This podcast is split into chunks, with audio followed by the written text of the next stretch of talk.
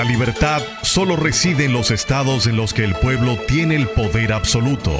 Por el respeto a los valores democráticos y la dignidad del pueblo dominicano, el rumbo de la tarde, plural, objetivo, comprometido siempre con la verdad. Con Juan TH, Rudy González y Georgie Rodríguez. Los poderosos ya están en el aire.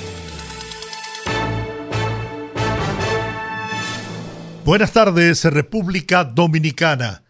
Iniciamos aquí el rumbo de la tarde con los poderosos Rudy González, Juan TH y Georgie Rodríguez. En la parte técnica, Sandy Guerrero y Juan Ramón Gómez. En la producción, la periodista Olga Almanzar. Estamos en Rumba 98.5 FM en la capital dominicana y Premium 101.1 FM en Santiago, la ciudad corazón para toda la región del Cibao. Buenas tardes amigos. Parece que el tapón ha impedido que nuestros compañeros Rudy González y Juan TH pues estén en el inicio del programa.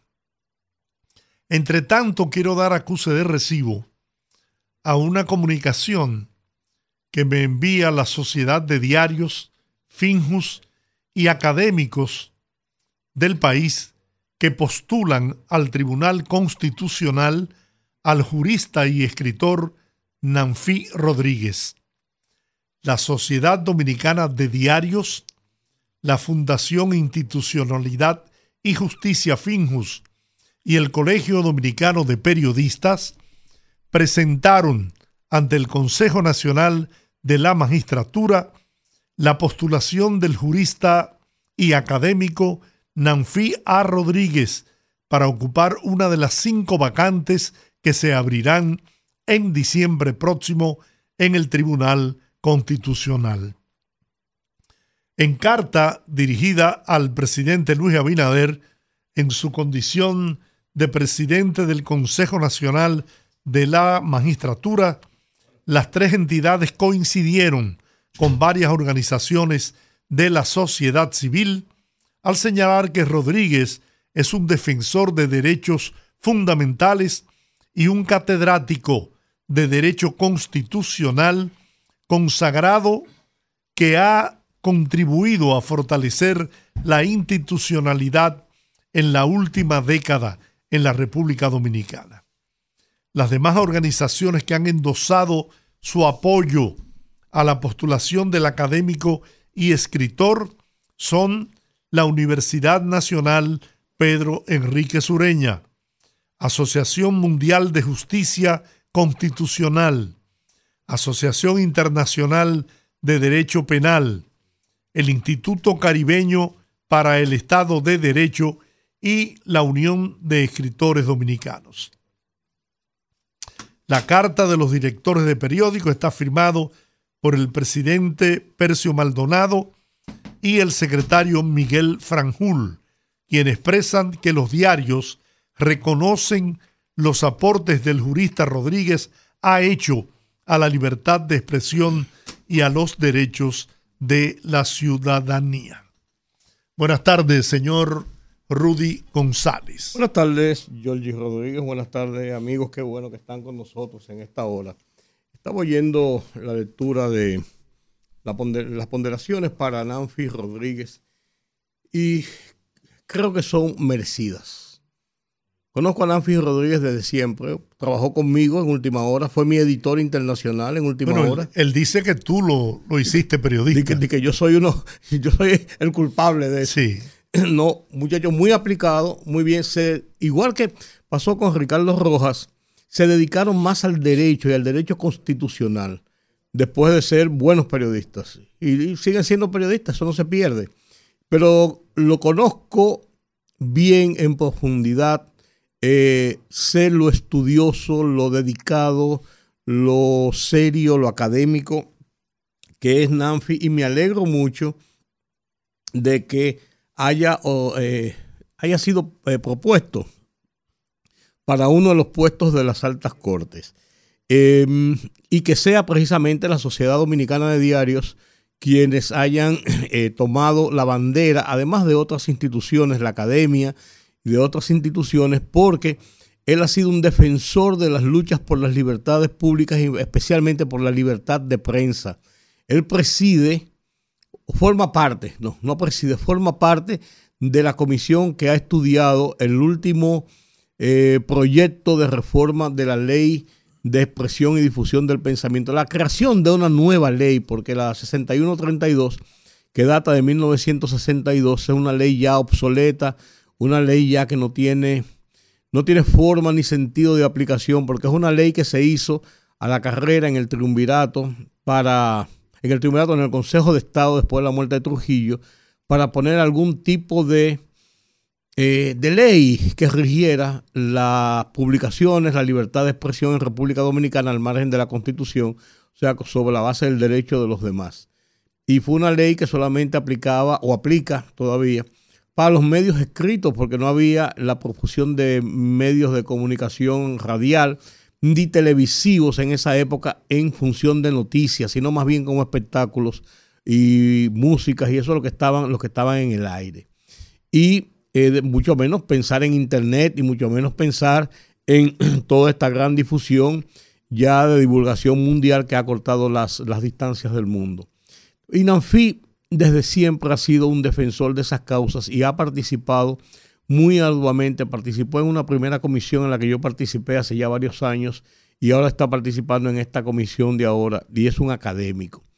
El único problema con el tema de NANFI es que he oído decir alguna gente, que bueno, él proviene del partido Fuerza del Pueblo, es un hombre eh, acerca de Leonel Fernández. Y ahí yo quiero hacer una acotación en esto. Mira, y lo hice, hablé de este tema sin mencionar el tema de Nanfi porque no conocía todavía la propuesta de Nanfi, de que lo habían propuesto eh, para mi programa de esta noche en televisión. Yo creo lo siguiente, es una falacia. Y además, además de una falacia, una hipocresía en los términos de que ningún, eh, no se quieren políticos en, las altas cortes, en los organismos que tienen que ser escogidos, eh, como el tema también de la Junta Central Electoral, como el tema de la Cámara de Cuentas, además de las altas cortes. Que los políticos no caben. Y yo me pregunto lo siguiente, y me lo preguntaba en mi programa, en mi programa esta noche, si alguien quiere verlo, eh, está invitado, ¿verdad, Giorgi? Pero yo decía lo siguiente y sostengo lo siguiente. El Consejo Nacional de la Magistratura es un ente político. De ocho miembros que componen el Consejo Nacional de la Magistratura, cinco son políticos al más alto nivel. El Poder Ejecutivo, el presidente de la República es un ente político, partidista los presidentes del Senado y de la Cámara de Diputados y el senador y el diputado de la bancada contraria, que también forman parte del Consejo Nacional de la Magistratura, son entes políticos de la más alta política. El principal laborantismo político del país se irradia desde el Congreso Nacional, donde todos los que están y participan son políticos. Porque usted no puede llegar al Congreso Nacional porque usted es eh, eh, eh, abogado, ingeniero o arquitecto, y ah, yo estoy aquí, me voy a presentar. Usted tiene que llegar a través de un partido y hacer laborantismo político y pertenecer a una estructura política. Y después de eso, de los tres que quedan, ya mencioné cinco de ocho, son entes políticos de primera línea. La Procuradora General de la República, en este caso Procuradora, es un funcionario de gobierno, de un ente político. En la Suprema Corte de Justicia, los que nombraron a los dos de la Suprema Corte de Justicia para completar los ocho son entes nombrados por un ente político. Ahora, ahí lo, ahí lo que entra es, tanto desde el presidente hasta de la secretaria de la, de la, del Consejo Nacional de la Magistratura, es que sus actuaciones estén al margen y demuestren que estén al margen de la actividad pura y simplemente política que actúen de forma no independiente, porque nadie es independiente, Georgie. Nadie es independiente. Somos todos dependientes de alguien, de algo, de una ideología, del color de del equipo de béisbol, de los vecinos, de los hijos. De los amigos, de los compañeros de trabajo, uno tiene una dependencia natural de algo. Entonces, eso de la independencia es un mito. Y aquí se ha querido decir en muchísimas ocasiones, no, que eh, no, no queremos gente política en tales o cuales cargos. Entonces, ¿para qué sirven los procesos electorales e institucionales? Si son regidos, dirigidos y gananciosos y para después dirigir el país los políticos. O sea, ¿qué hacemos? Desbarramos a los políticos como una clase perversa, malsana, no capaz de hacer el trabajo que tienen que hacer en, la sociedad, pero son los, que dirigen el país. En todos los estamentos, en los congresos, en, el Congreso, en la Cámara de Cuentas, en el Poder Ejecutivo, en la Salta, donde quiera. Entonces, eso es, eso es hipocresía pura. Entonces, yo creo, y perdonen que me haya disgregado un poco, quería decir esto, de todas maneras lo iba a decir hoy, eh, en el caso de Nanfi, han hablado de que Nanfi está muy cerca de Leonel Fernández, pertenece a esa estructura política, pero yo pongo mi cabeza aquí en este momento. Si de los cinco que se van a elegir no hay una distribución de posiciones para buscar lo que se llama un equilibrio dentro de la sociedad, dentro de la clase gobernante que son los políticos, en el gobierno y en la oposición. Además, el Tribunal Constitucional es un tribunal donde se toman decisiones políticas. Ahí, ahí iba, ese, era mi colofón. Gracias por. Ya, terminamos, porque ya tú me pusiste el colofón de mi, de, mi comentario.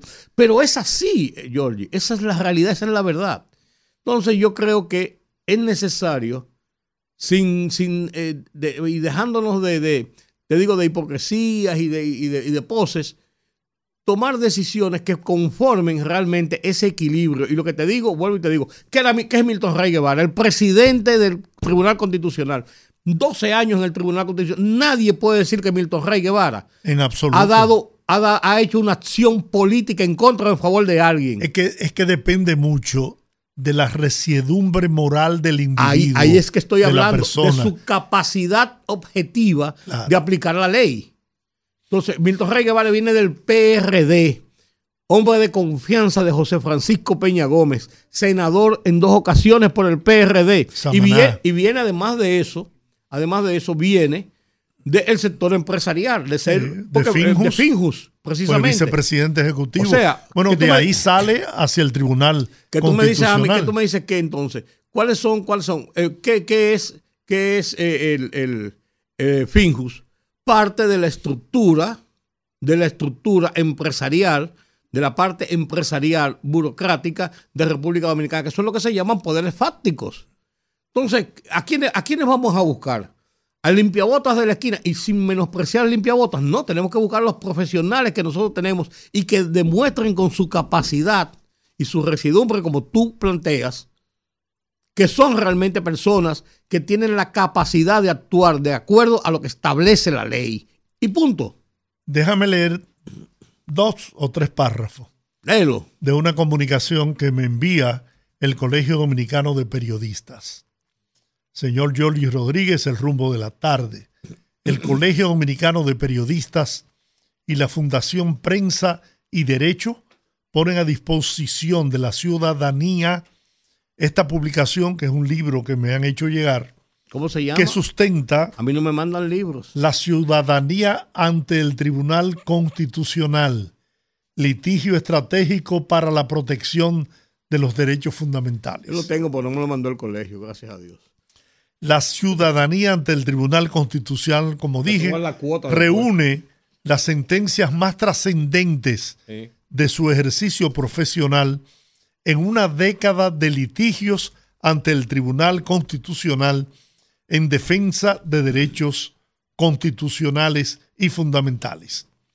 Las acciones procesales de Nanfi Rodríguez han representado el punto de partida para el cambio del derecho dominicano en materias como libertad de expresión, derecho a la intimidad y ejercicio de derechos civiles y políticos es el constitucionalista dominicano más especializado en temas como libertad de expresión, derechos de los consumidores y derechos económicos y sociales.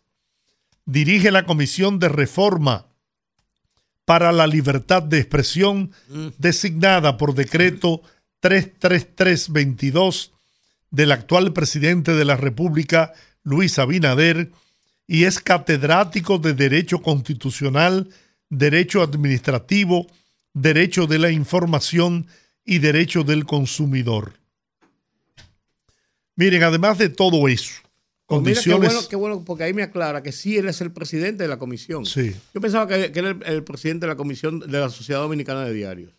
Y además de eso, como tú señalas, las condiciones éticas y morales, independientemente de su capacidad, de, de la profundidad de su preparación y pensamiento y de su independencia, yo no tengo dudas que Nancy Rodríguez podría ser un excelente miembro del Tribunal Constitucional. Acaba de publicar hace un par de meses, lo tengo, pues es un librasco de este, de este tamaño, el único y más completo diccionario constitucional de República Dominicana. Es un trabajo, él me, comentó cuando estaba, cuando lo, puse en circulación porque yo no pude ir, porque yo estaba recién salido de mi proceso quirúrgico. Él me envió el libro, me encontré con él y me lo comentó, me envió el libro, lo tengo, lo tengo en mi casa, y me dijo, fueron dos años de trabajo para hacer ese libro. Ahí están. No solamente cuando, cuando se menciona, como es un diccionario, una palabra X relacionada con la constitución o el proceso constitucional, junto con su definición está las sentencias que determinan el porqué de esa palabra. Sentencias del Tribunal Constitucional que determinan el porqué de esa palabra. La jurisprudencia que trazan esas palabras determinadas. Y un dicho, tengo un libraco, debe tener como, como mil y pico de páginas, una cosa que es más que a quien le dan con eso por la cabeza, le, le rompen la cabeza. O lo Eh, dejan loco. o loco queda. Es un, es un, es un trabajo que él me comentó que le duró dos años haciéndolo y hoy he oído decir que es el más completo de los trabajos que en ese sentido se ha hecho como un aporte a la constitución, a la- al sistema constitucional de República Dominicana. Bueno, Entonces yo creo que las calidades están dadas, como dicen los abogados. Ustedes los abogados, Georgie. sí. Mira, Qué bueno que tú pusiste el tema de. No conocía lo de Nanfi, que lo habían propuesto, pero, pero me, me alegro de eso porque creo que es una, una muy buena propuesta. bueno, ayer se produjo una sorpresa que ha dejado... ¿Te sacaste el loto? No, no, no. Ha dejado a mucha gente con la boca abierta. ¿Te sacaste el loto? No. Los partidos Fuerza del Pueblo y Opción Vamos a Democrática de. firmaron ayer una alianza política electoral de cara a las elecciones municipales y congresuales del próximo año. Ese Minuta Vares Mirabal, la que desbarró contra, contra Leonel Fernández años atrás. Bueno, nosotros estábamos, eh, le hicimos una entrevista pa- eh, a- para el proceso de las elecciones del 16, Sí. precisamente, y yo recuerdo aquellos truenos y relámpagos. El acto de firma se realizó en un salón de eventos aquí en el Distrito Nacional. Las organizaciones políticas dieron a conocer que han suscrito un acuerdo de alcance parcial y exclusivo a nivel municipal y congresual para más de 15 territorios, con el interés de fortalecer nuevos liderazgos en el Congreso Nacional y los ayuntamientos. Los partidos indican que concurrirán al certamen electoral del 2024 con candidaturas presidenciales propias y manifestaron su compromiso y vocación opositora de desplazar al actual gobierno encabezado por el PRM. El acuerdo fue firmado en representación de la Fuerza del Pueblo por Radamés Jiménez Peña y Antonio Florián, vicepresidente y secretario general respectivamente. Por opción democrática firmaron Minú Tavares Miri- Mirabal y Franiel Genao, presidenta y secretaria general de la opción democrática. Entiendo que por lo que leí, entiendo lo que había leído eh, en la mañana de hoy, entiendo que la alianza es para los para las elecciones municipales y para algunas partes de la congresual. 15, 15. en las congresuales, que no, no, no toca la parte presidencial. Y yo te voy a decir una cosa, yo lo, lo, que dije, lo que dije, de que no fueron la gente que desbarraron eh, contra Leonel Fernández, no digo que no pueden haber eh, llegado a un acuerdo, ni mucho menos, ni, ni, ni satanizo un acuerdo de esa naturaleza, al contrario, yo soy de lo que estoy a favor de que las negociaciones y alianzas y concertaciones en los, en los, en los procesos electorales son una fortaleza institucional del sistema y yo estoy de acuerdo con eso. Eh, lo que digo es, lo que digo es que uno, se, uno recuerda la vehemencia a veces de las críticas y que parece ser como que hay una ruptura que, de, posiciones irreconciliables y de buenas a primera, uno ve como esas fuerzas vuelven y se, y se coaligan. O sea, eso es lo único, por la única referencia que lo hacía realmente. Pero, qué bueno, que cada uno busque, busque su... no, imagínate, y, las redes está haciendo, están haciendo estruendo con esto, ¿no? No, no, no, claro, claro, claro. Es como, es como, es como la misma parte, como la misma parte, como el caso de que tú ves a un zorrilla que estuvo en la oposición en las elecciones pasadas y se pasa ahora al PRM. El Luis El Gallo, que viene del Partido Reformista, que después se fue a apoyar al PLD y ahora está con el PRM.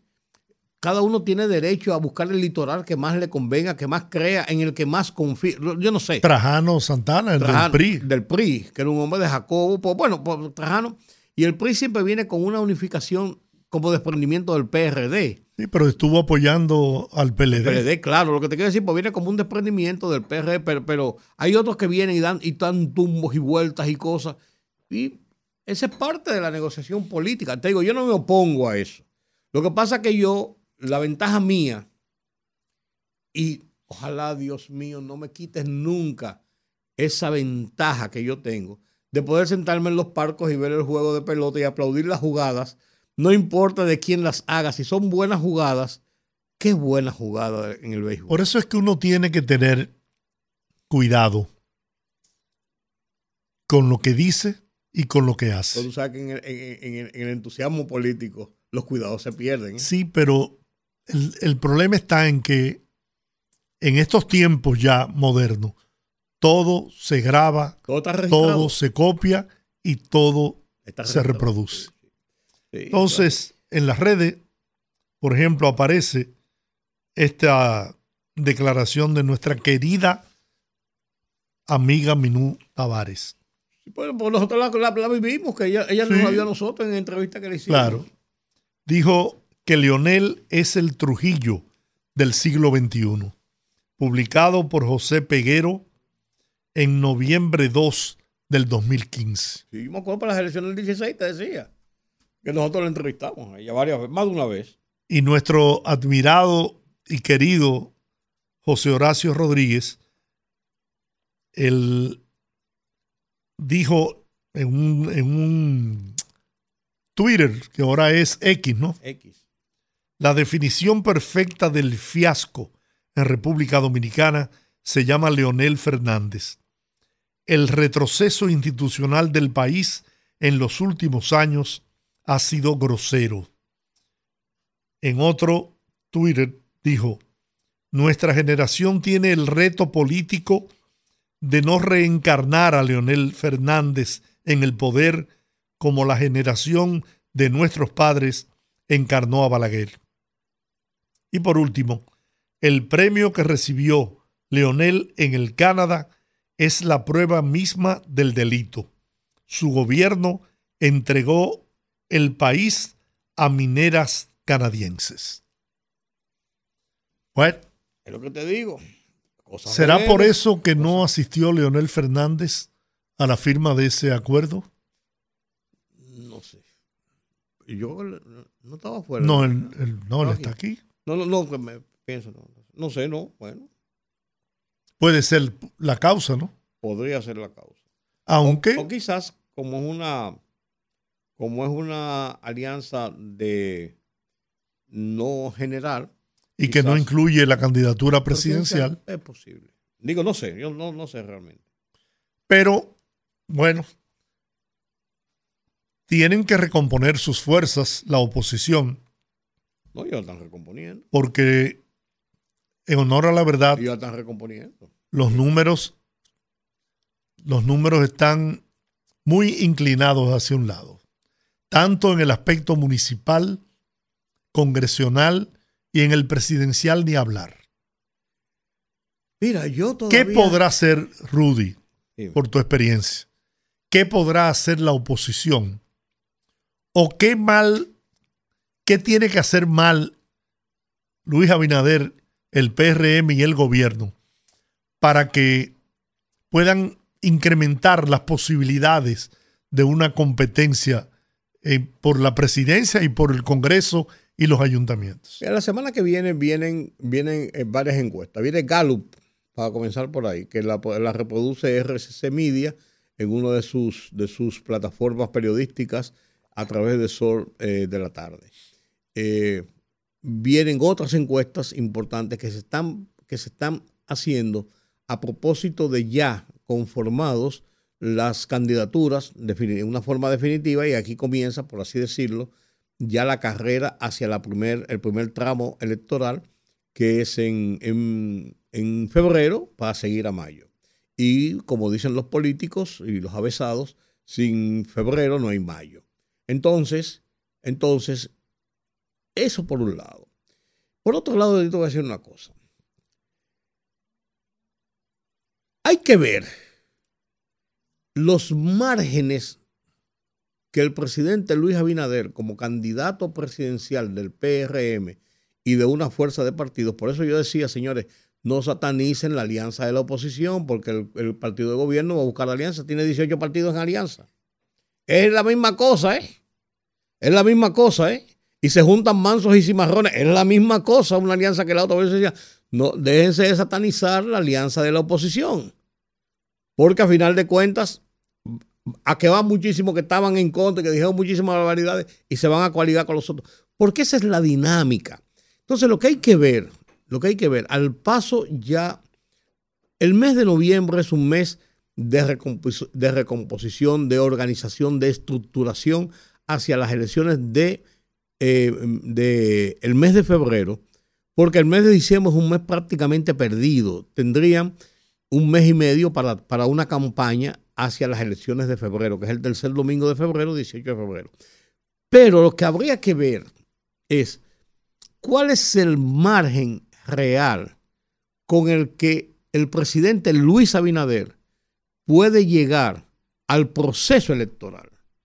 Si su margen es similar al margen con el que él ganó las elecciones, que es un 52%, es un margen en el que puede pasar cualquier cosa.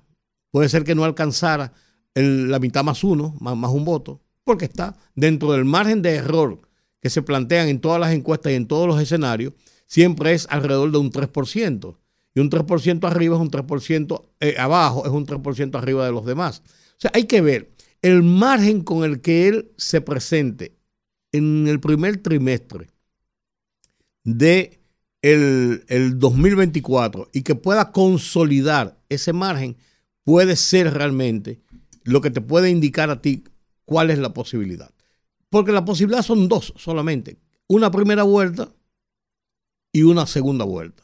La primera vuelta, en el momento actual de la primera vuelta, todavía sigue favoreciendo a Luis Abinader, sin lugar a dudas. Porque lo otro es la recomposición de la oposición y que una división de las candidaturas pudiera provocar que entre votos y votos de, candidaturas diferentes no se alcance el 50 más 1. Los otros pueden un, un 38, un 36, otro un 10, otro eh, un, un, grupito, un 3, un 4, un 5, y pueden, pueden tronchar la posibilidad de esa mitad más 1, de ese 50 más 1.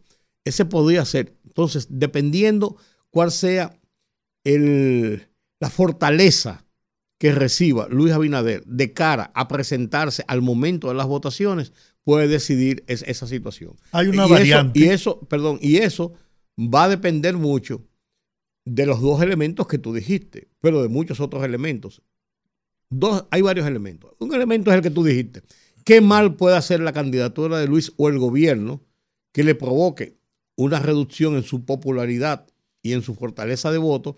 ¿O qué puede hacer la oposición coaligada para evitar, provocar que ellos entre todos, aunque ninguno pase el 50 más 1, pero en la suma de todos provoque que no sobrepase el 50 más 1 Luis Abinader. Pero hay dos factores más.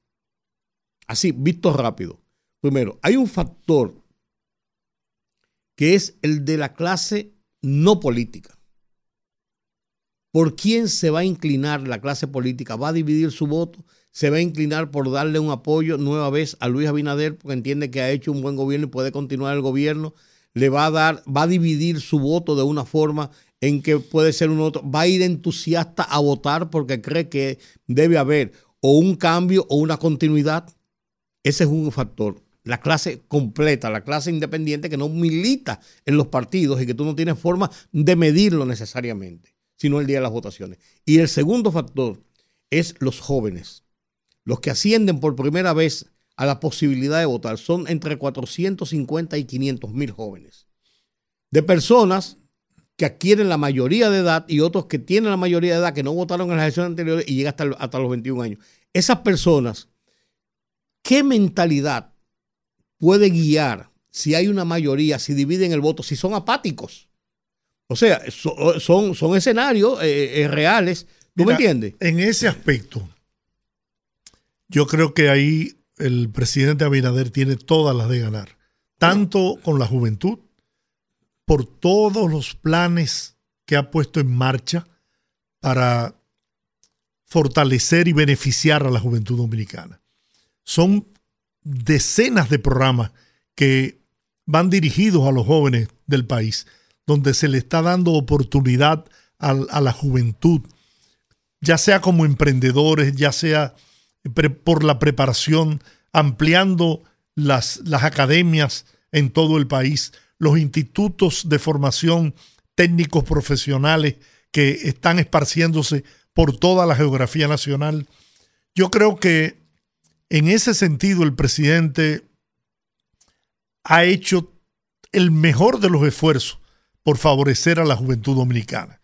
Y hay que ver si se traduce en votos. Bueno, y no son apáticos. Exacto. Pero, Porque pero es la apatía de la juventud. Dentro de las probabilidades, si decide ir a votar, yo creo que la, mayoritariamente esa juventud se va a inclinar por el que le ha dado la oportunidad de avanzar. eso es lo que indica lo que dice la lógica. Claro. Pero hay que ver. Y en el aspecto de la clase no política partidaria, que lo que busca es la estabilidad, que lo que busca es poder tener la oportunidad de progresar. Nadie como Luis Abinader ha hecho la tarea de invertir en la gente, de darle oportunidad a esa clase media mayormente, de poder desarrollarse, de poder avanzar, de poder progresar, de tener nuevas conquistas, de realizar sus sueños. Lo ha hecho el presidente de la República. Ahí está su obra. Y además de eso es una clase mayormente pensante que a la hora de analizar la ejecutoria de Luis Abinader como presidente de la República, a pesar de las calamidades enormes que ha tenido en los tres años de ejercicio del poder, sin embargo, no solamente reconocido por organismos nacionales y económicos del país, sino por organismos internacionales de mucho prestigio, incluso por países amigos que reconocen el extraordinario esfuerzo y lo exitoso que ha sido enfrentando la crisis mundial que enfrentó la humanidad con la pandemia, con la guerra de Ucrania, con los huracanes que nos han azotado.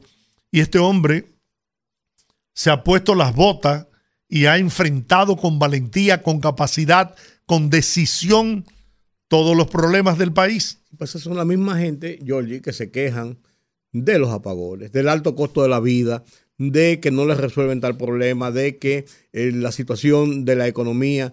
Bueno, pero sí. Ah, la- bueno, pero- pero- eh, no, no, está bien. la misma gente. Yo te, yo te escuché. Es Ahora, la misma gente. esa gente se, se ha quejado toda la vida porque los apagones no son de hoy. Claro. Y, y mucha gente sabe que los apagones que hoy experimenta el país es producto de la voracidad, de la corrupción que arropó a las empresas distribuidoras de electricidad Pero la gente- en el pasado. Pues la gente castiga en el momento. Ese, eso hay que verlo. Además de eso, Eso hay que hay otra variante que tú señalaste. Bueno, si el margen que tiene es de un 52, que fue el resultado de las elecciones, No, yo lo pongo como que es lo único real que tú Por puedes, eso te que- digo. que tú puedes ver. Sí. pero imagínate tú, si sacó un 52, enfrentando todo ese poder omnipotente que tenía Danilo Medina y el PLD, donde hicieron abuso, más que abuso, del uso de los recursos del Estado para, para promover al candidato Gonzalo Castillo. Imagínate tú, ese es un factor hoy a favor de Luis Abinader también. Pero ese es, ese es el mismo factor de lo que yo te digo, como la gente castigó, y es lógico que castigó al PLD en su momento y al, y al- y al candidato de Danilo Medina en su momento por esa misma razón. Entonces hay que ver cómo la gente... El, el castigo a, a Danilo y al PLD fue por la corrupción, bueno, está bien. Que ahora no existe No, no, en los niveles, Ah, en los niveles. Puede decirte corrupción. pero Entonces- nadie puede señalar ni a Luis Abinader ni a un familiar de Luis Abinader como se señala hoy, y ahí están en los tribunales de la República, los familiares, hermanos, cuñados del señor del eh, presidente del PLD, Danilo Medina. Está bien, Georgie, pero lo que te quiero decir, hay que ver cómo llega la sociedad dominicana de cara a las ofertas de los candidatos en el momento de la votación. Los pueblos, los pueblos son raros en su momento de votar. Son raros, son extraños en su momento de votar. Tú quieres gobiernos más zarandeados políticamente que los de Joaquín Balaguer y ganaba las elecciones. Te estoy poniendo un ejemplo como otro cualquiera. Tú dices, ¿pero cómo? Y, por ejemplo, hubo una manifestación que uno no se pregunta cómo fue posible de que para las elecciones de 1986 y para las mismas del 90, una gran parte de la juventud que comenzaba a votar votó por Joaquín Balaguer. Y tú decías, pero ¿cómo es posible que un hombre que se le acusa de haber perseguido precisamente a la clase pensante, la nueva clase pensante con las nuevas ideo- ideologías progresistas que estaban en América Latina y en mucha parte del mundo, que lesionaba, por así decirlo, la, la sensibilidad directa de esa juventud que venía creciendo, se volcó en votar en favor de Balaguer. Hicieron manifestaciones y, cuando se hicieron las encuestas y salió los niveles de juventud en favor de Joaquín Balaguer, la gente se ponía, ¿pero qué es esto? ¿Qué puede pasar? Entonces, con eso te quiero decir, los pueblos son raros y son extraños. Y los pueblos, a veces, las lógicas, las lógicas, le saltan por encima. Y no, no es República Dominicana. En muchos países ocurre eso. Yo te pregunto, y le pregunto a los amigos oyentes, ¿qué le puede ofrecer quien tiene algún tipo de posibilidad de poder competir con Luis Abinader, que es Leonel Fernández? ¿Qué nuevo, qué qué qué de nuevo puede ofrecer Leonel Fernández, que gobernó 12 años como presidente, pero que tuvo 8 como presidente del PLD en el gobierno? Claro. con niveles de influencia Porque viene también. gravitando desde el, desde el- desde el- desde el mismo momento. Entonces, ¿qué, qué de- oferta le puede hacer a la juventud, a la clase media, a la clase pensante, al que hoy está emprendiendo un negocio y tiene la dicha de, de encontrar financiamiento a esa gente que han recibido miles de títulos de propiedad que hoy les permite eh, acceder a préstamos y a, y a- y a gestiones de financieras para poder cambiar su vida. ¿Qué le puede ofrecer de nuevo? Nada. Decir que ahora él va a venir a, a hacer un mejor gobierno. Colorín colorado, ese cuento está acabado. Por eso Vamos a la pausa. No, pues, espérate, no, no, antes la pausa, espérate. Por eso yo digo, por eso yo digo que hay que ver cómo entra el proceso electoral en el 2024 y cómo va a ser el comportamiento de la gente y cuáles son los niveles reales de aceptación que pueden tener unos y otros. Son las incógnitas de las elecciones. ¿eh? Bueno, si varía, vuelvo y te repito, si varía la, la percepción que hay hoy y los resultados de, los, de todas las encuestas, porque ahí, ahí No, han no, estado, Ahí estamos de acuerdo. Por eso yo comencé diciendo. si eso varía es por, por lo que yo te, te dije al inicio. no, pues yo comencé O, diciendo. cometí- o metieron la pata hasta lo hondo. yo comencé diciendo eso mismo, si fuera en este momento, y realmente eso, eso no cabe dudas, incluso en, en- en la misma percepción de la misma oposición, del mismo liderazgo de la oposición y de cualquiera, es claro de que en este momento el margen de preferencia o de ventaja lo tiene Luis Abinader. Eso no cabe dudas. Por eso te digo, hay que ver cómo entra realmente el proceso electoral, cómo pasa lo de, lo de, lo de, lo de, lo de mayo, lo de febrero. Porque febrero, yo no soy de los que cree que febrero signa mayo, pero traza rutas. Sí, Traza rutas. sí. Da una idea de dos razones, por dónde van las cosas o a los que son sabios en la política le indica, aquí estamos mal y por aquí debemos estar mejores. Yo te voy a decir como decía Simón Alfonso Pemberton cuando narraba aquella famosa carrera de caballo donde participaba el gran campeón Pedrito. A correr fanático, Pedrito encabezando desde la salida y llega a la meta. Gana Pedrito haciendo un punta a punta. Ten Vamos a cuidado la con pausa. Nicayagua, ¿eh? Fogarate en la radio con Ramón Colombo.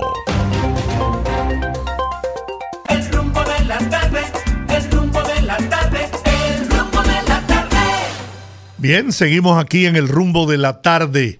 Los poderosos.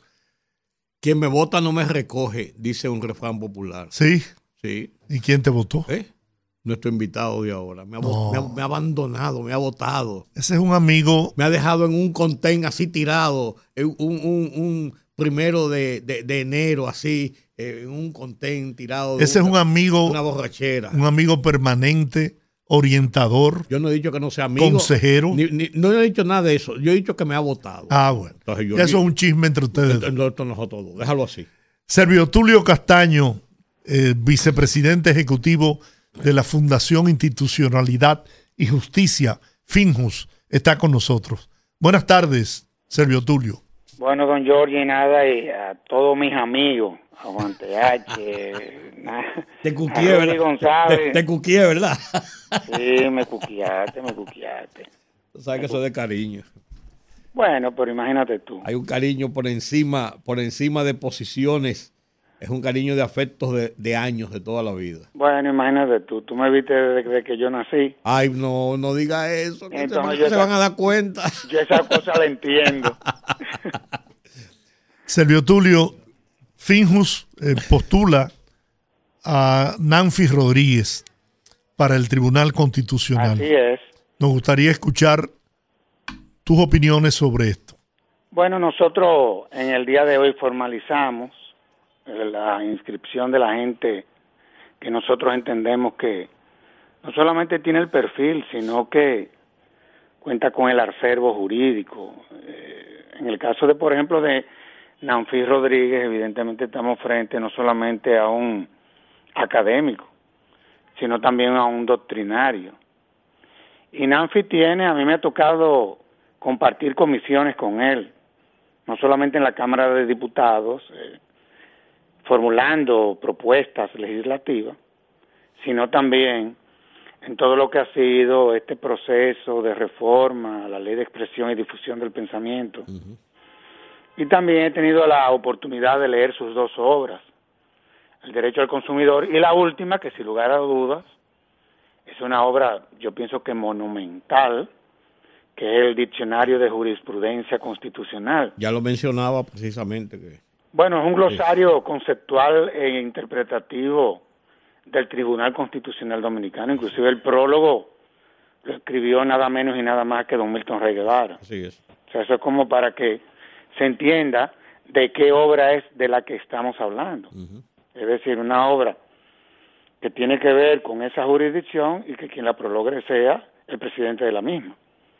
Entonces, esta obra no solamente ha resultado ser novedosa en la República Dominicana, sino que se ha convertido en un referente en toda América Latina. Yo diría que Iberoamérica, porque creo que probablemente en Perú se hizo un trabajo similar, el profesor Belaonde, pero no me cabe duda porque le he leído las dos, que la de Nanfi supera con creces. A él no le va a decir que yo diga eso, porque el profesor Belaunde fue profesor de todos nosotros. Eh, esa es una realidad. Y bueno, y, y es una persona que maneja el derecho público, tiene una visión de Estado, yo siempre lo he dicho. Él tiene una ventaja y es que es buen comunicador, buen relator y buen escritor. Acuérdense que Nanfi lo primero que fue fue periodista. Formado por, por, por el equipo de nosotros. Sí, señor. Y se destacó desde las aulas. Sí, Lo mismo pasó con él en la, en la secundaria. Nosotros lo conocemos desde hace mucho, desde larga data. Y para nosotros como fundación es un lujo que él haya aceptado que nosotros, nada dentro de los propuestos se encuentre él, sin lugar a dudas. Pero yo creo que Nanfi, yo no creo que, yo me atrevo a asegurar que es como que de lo que, que va seguro. Porque, sí, porque es que él cuenta con el apoyo de todos los sectores, de todos los sectores. Y no tiene compromiso político, no tiene compromiso, diríamos que con un sector determinado, de, de, ¿qué te digo?, empresarial, ni mucho menos, te reitero, se trata de un académico, probado, esa es la realidad.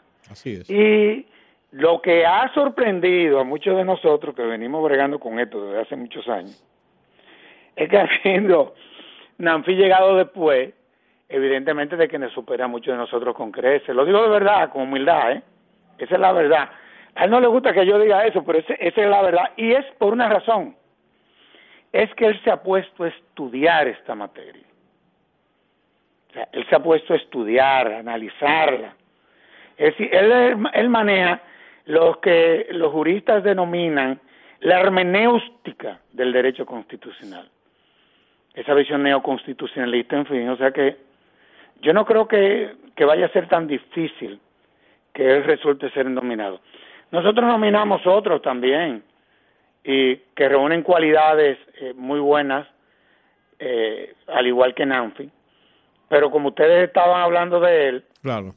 yo quise intervenir porque la verdad es que yo creo que ustedes con sus comentarios están haciendo un acto de justicia.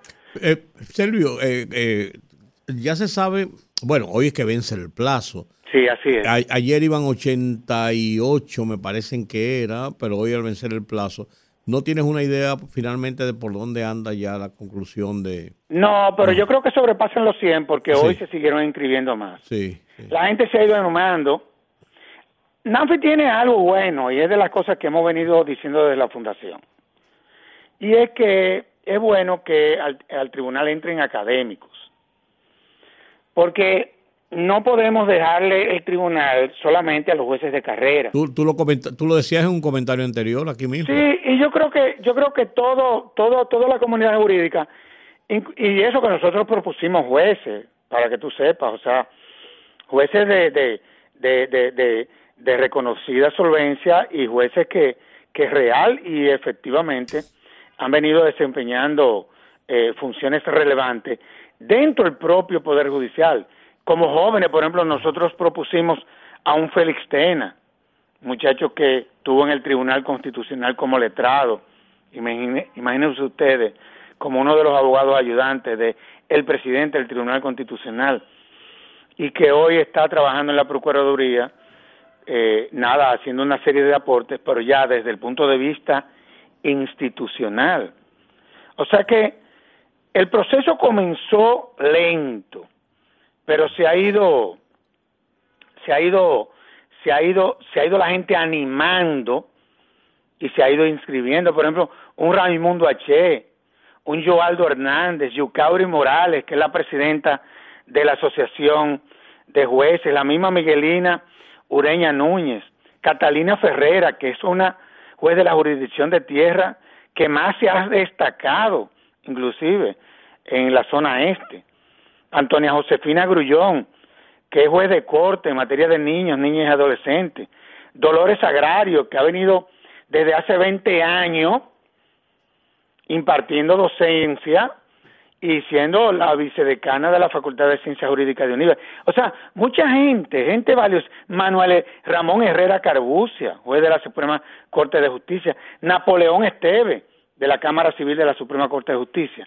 Es decir, hemos querido también tener una visión equilibrada y tomando en cuenta también a la mujer, es decir, al género, que para nosotros en este proceso quisiéramos que sea relevante.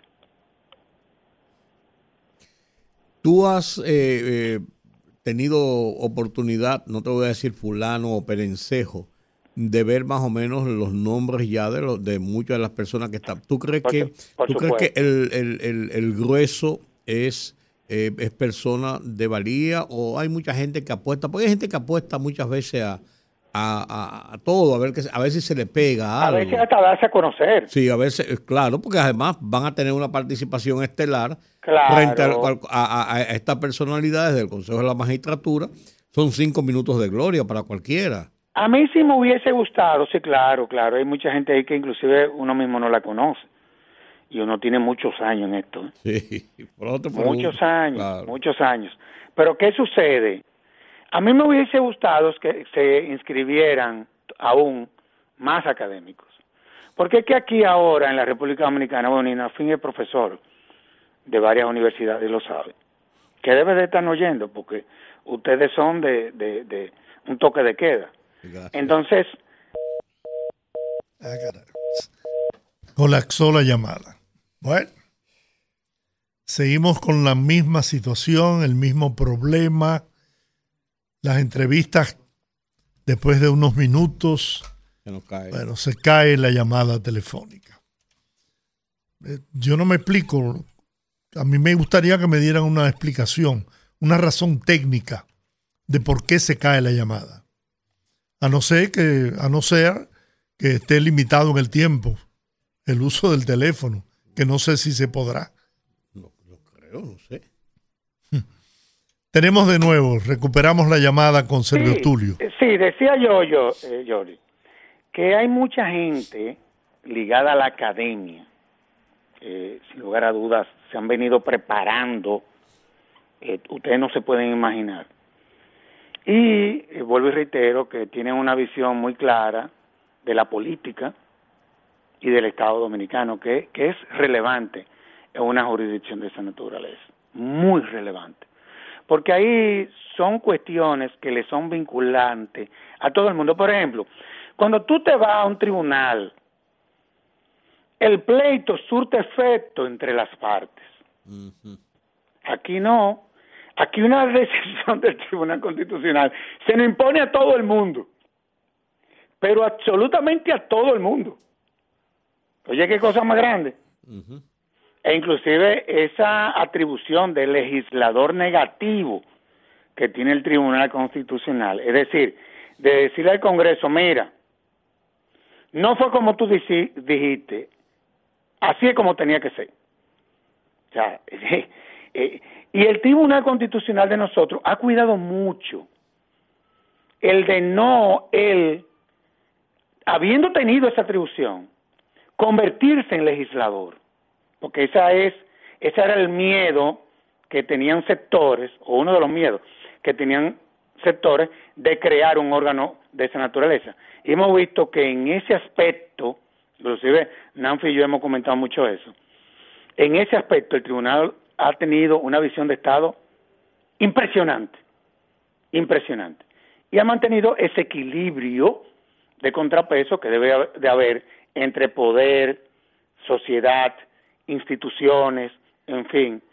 Yo creo que nada, el, el, el, proceso se pone interesante, pero me hubieran, a mí me hubieran gustado ver otros nombres ahí que a ustedes al igual le hubiese gustado ver. Así es. Esa es la realidad. Así es. ¿Tú entiendes? Un Flavio Darío Espinal. Eh, acuérdense que en esto el tema de ideológico es muy relevante. Tiene que haber un contrapeso entre la derecha, la izquierda, eh, los liberales, los conservadores, los progresistas. Yo pensaba que Flavio Darío se había inscrito por alguna razón. No, lo no pensé, se inscribió. No. No se- quizá le entendió que no era el momento, pero no, no se inscribió. Pero yo pensé que lo había visto en alguna, alguna cosa así. Ok. No, no se inscribió, inclusive. Acuérdate que no basta con que a ti te postulen. Suponte tú que yo hubiese postulado a Nanfi, pero Nanfi no hubiese ido ayer a inscribirse. Sí, claro. Eso no hubiese tenido ningún valor. Claro, claro. Si no Porque tú acepta, tienes claro. que llenar un formulario y cumplir con una serie de requisitos. Que Así es. ese eh, formulario te exige que tú cumples. Para tú poder entonces ser en la etapa de la depuración, tú entonces el consejo saber si tú cumpliste con los requisitos o no. Otra el hecho de que usted proponga a alguien, porque a fin de cuentas en la fundación nosotros proponemos a la gente por cómo ella se haya destacado en esa área. Pero aquellos que entiendan que contra una persona, sea quien sea que la haya postulado, entienda que deba de hacer algún reparo o deba de eh, eh, mandarle al consejo alguna comunicación, eso también el reglamento eh, lo, Lo establece, contempla. lo establece, Es decir, ese es parte de, ese es parte del protocolo. establecen es- eh, eh, eh, se, se establecieron las objeciones. Sí. Obviamente hay que cumplir con el debido proceso, hay poner en causa al postulante y real y efectivamente verificar la veracidad de lo que se está denunciando. A mí me hubiera gustado ver a un Cristóbal Rodríguez en ese. Mira, lo que pasa es que Cristóbal, y yo lo entiendo, como entiendo a Olivo Rodríguez, como También. entiendo a Anacés Perdomo, como entiendo a una serie de gente que teniendo las condiciones no han querido participar en esta ocasión, y yo lo entiendo, por una sencilla razón. Le está yendo excelentemente bien el ejercicio de su profesión. Sí. Entonces, ellos me dicen, mira, hay que no aquí, hemos tenido que sacrificar tantas cosas, que nosotros preferimos, si existe la posibilidad, dejar esto para más adelante. Pero por el momento esa gente, gracias a Dios, le está yendo muy bien. Sí. Esa es la realidad. Sí, sí, eso, eso está muy claro. Eso Oye, eso es limita. la realidad. Y tiene sentido. Oye, y no es que ellos no quieran, ¿eh? Porque que esto te tienta, esto tienta a cualquiera. Ay, que, Porque es una, pa- señores, es una pasión. El derecho público, el constitucionalismo, el administrativismo. Yo creo que Nanfi es miembro del Foro Iberoamericano de Derecho Administrativo también. Nosotros confluimos ahí en otro instituto de Derecho Constitucional. Es un tema apasionante porque es la parte política de la justicia, vamos a hablar claro. sí, Vamos a hablar claro. Por eso es que tú tienes que tener ese contrapeso entre jueces y académicos, porque los jueces, su interpretación es muy estricta. Y sucede que en el Tribunal Constitucional la visión es otra, es política. claro. Entonces, ahí es que eso es lo que hay que cuidar en esta ocasión. Pero los jueces que nosotros hemos propuesto y otros que se han inscrito, evidentemente de que también son muy buenos. ¿Cuántos propusieron en institucionalidad y justicia? 12 personas. 12. 12, las la, las que nombré, 12 personas. Bueno, Perfecto. Servio Tulio, como siempre, un grato placer conversar contigo. Tus palabras siempre orientadoras y edifican a nuestra audiencia. Bueno, muchísimas gracias. Gracias. Y un abrazo a todos ahí. Gracias. Muy bien. Adelante. Bueno, damos la bienvenida al señor Juan TH al tiempo que nos vamos a la pausa. El rumbo de la tarde. Bien, buenas tardes a todos los oyentes. Aquí estoy. Por alguna razón no pude llegar a tiempo. Entre esas razones, el congestionamiento del tránsito, que ahora se torna infernal. Anoche tuve a bien ir a la Biblioteca Nacional, a la Biblioteca de República Dominicana, a la puesta en circulación del libro número 20 del buen amigo Rafael Peralta Romero, Cuentos Enanos. Y pues, Mateo Morrison tuvo bien las palabras de presentación y había un grupo de personas allí participando en aquel acto, entre ellos el ministro de Ciencia, Educación, Ciencia y Tecnología, Franklin García Fermín, que, había sido rector de la Universidad Autónoma de Santo Domingo. Y Rafael es un viejo periodista, profesor universitario, miembro del número de la Academia de, de Lengua del país. Mantiene un artículo en el periódico Nacional precisamente sobre, sobre enseñarnos las palabras, cómo se escribe, etcétera. Un bonito acto, por suerte no duró mucho, a pesar de las palabras de Mateo. eh, Rafael dice que se queja siempre de, la, de lo largo que son los actos después de circulación del libro. Cuando yo puse a circular el libro Justicia y Corrupción, que Giorgio Rodríguez hizo de maestro de ceremonia, como tenía que ser, pues fue un acto bastante breve, media hora, apenas. Y el de ayer tuvo más o menos esa duración, media hora, 40 minutos. Solamente habló Mateo, luego Rafael, que no, no presentó ningún discurso, simplemente habló sobre leyó un par de cuentos, son muy breves, los cuentos enanos, por eso son enanos, porque son cuentos bastante breves. Y bien, fantástico. Esto. Miren, yo escuché, venía escuchando, para eso sirven los tapones, venía escuchando a- al programa. Yo le voy a decir lo siguiente al respecto. Eh, hay un señor que se llamaba Lenin, que lo- toda la gente de mi generación conoce o leyó. Él decía que se puede hacer pactos y acuerdos y compromisos, pero que jamás se debe traicionar a los principios. ¿Qué es lo que está pasando en la política dominicana? La falta de principios. Los políticos nuestros, la mayoría, no tienen principios. Tienen intereses coyunturales, particulares.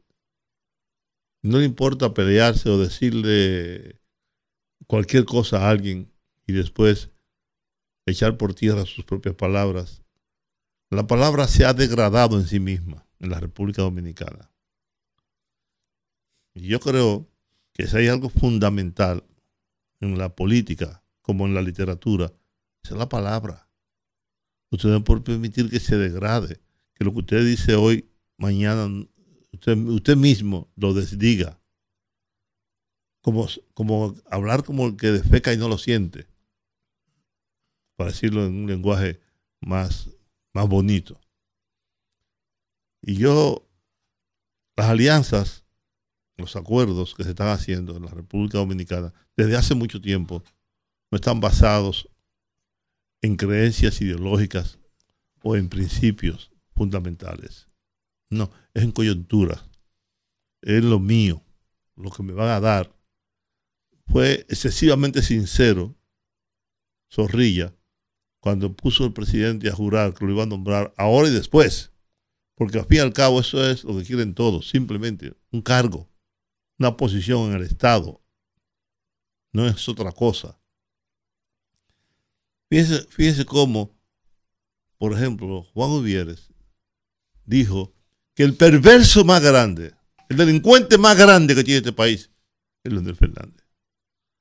Hoy, después que yo digo eso sobre Leonel Fernández, yo voy a ir a juntarme, a unirme en una alianza con el señor que yo creo que es el delincuente, el, per- más, el perverso más grande que tiene este país. Oh, ¿y qué pasó con los- Ya usted dejó de creer, como decía, decía su cuñado en la televisión. Significa, el doctor Monero, que ya ese hombre no, no, no es malo, que ya no es un perverso, que ya no, no es todo lo que usted dijo. El propio Lenin decía que el error más común entre los políticos era el uso abusivo de las palabras. Los políticos dicen cualquier cosa.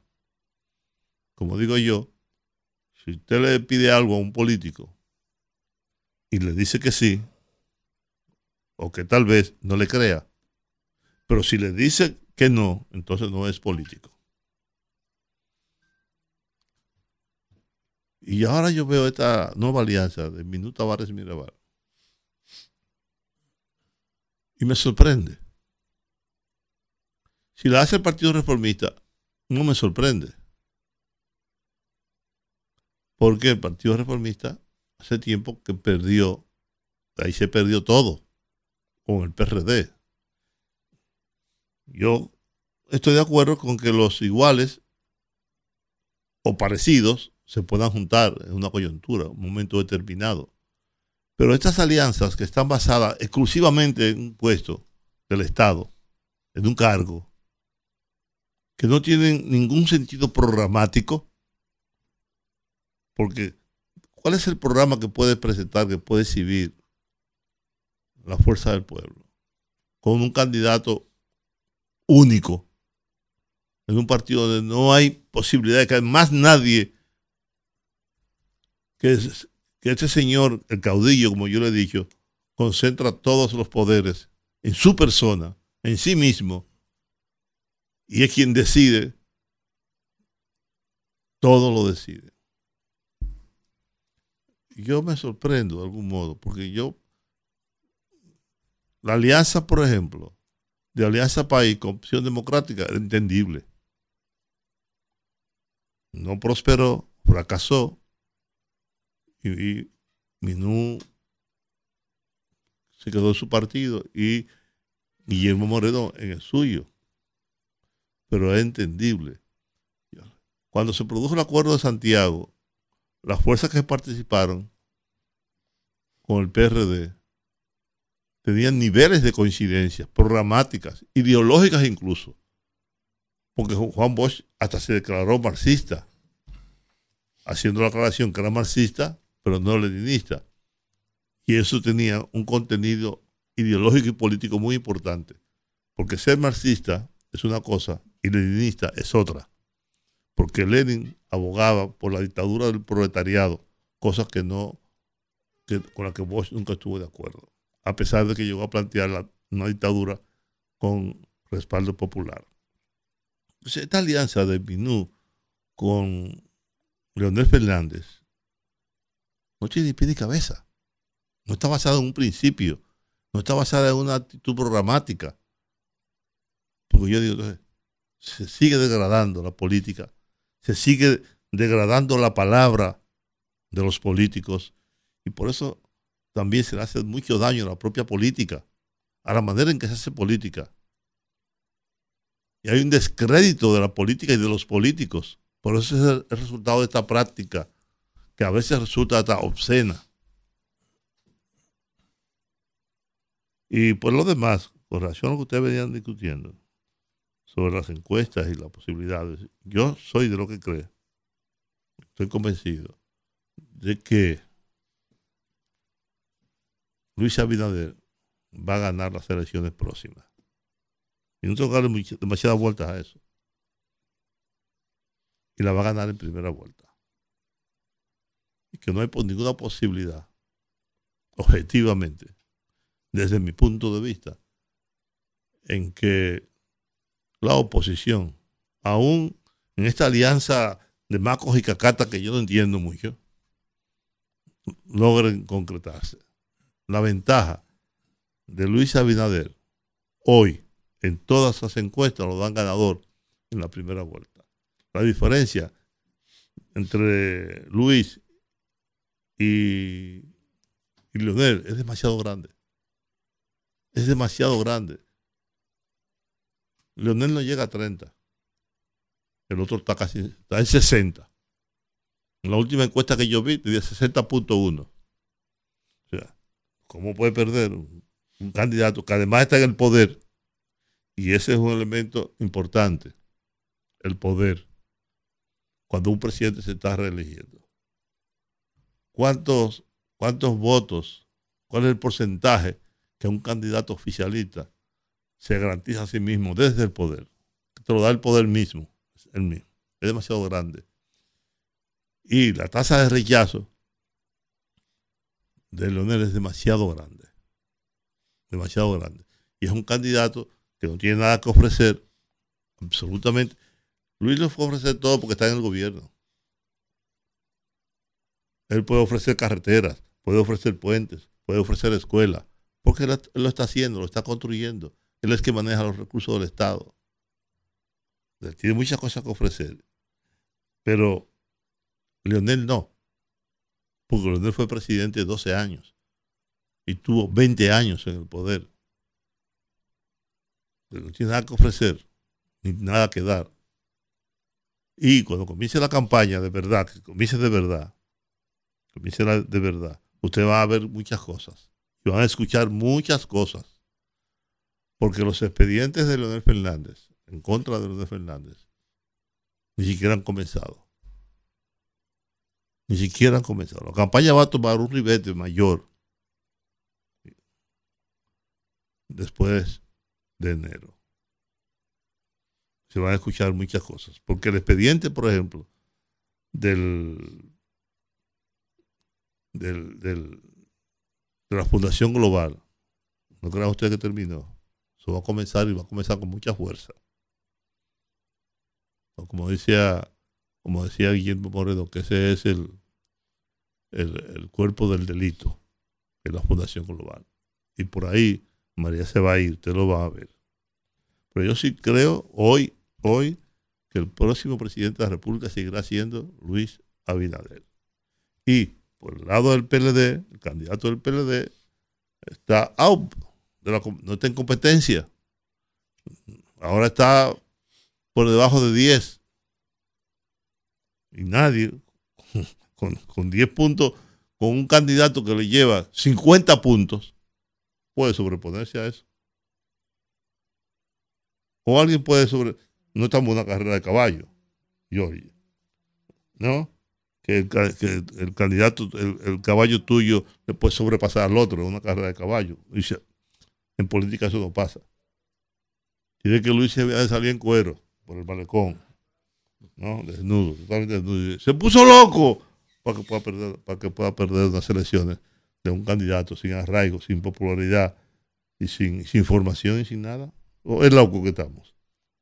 Además, este, este no es el país de los años se- se- 70, 80, cuando Balaguer ganaba las elecciones.